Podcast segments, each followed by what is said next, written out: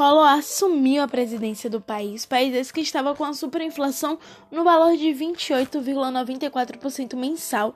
O que fazer, como agir para diminuir essa superinflação? E aí eles tiveram a ideia, ideia essa que foi chamada de Plano Collor.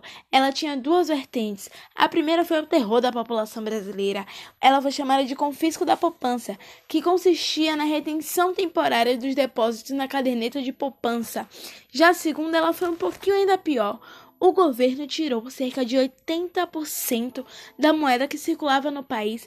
No início, foi tudo lindo, deu super certo. Em janeiro de, 19... de 1991, a inflação do país estava em 20%, diminuiu 8,94%.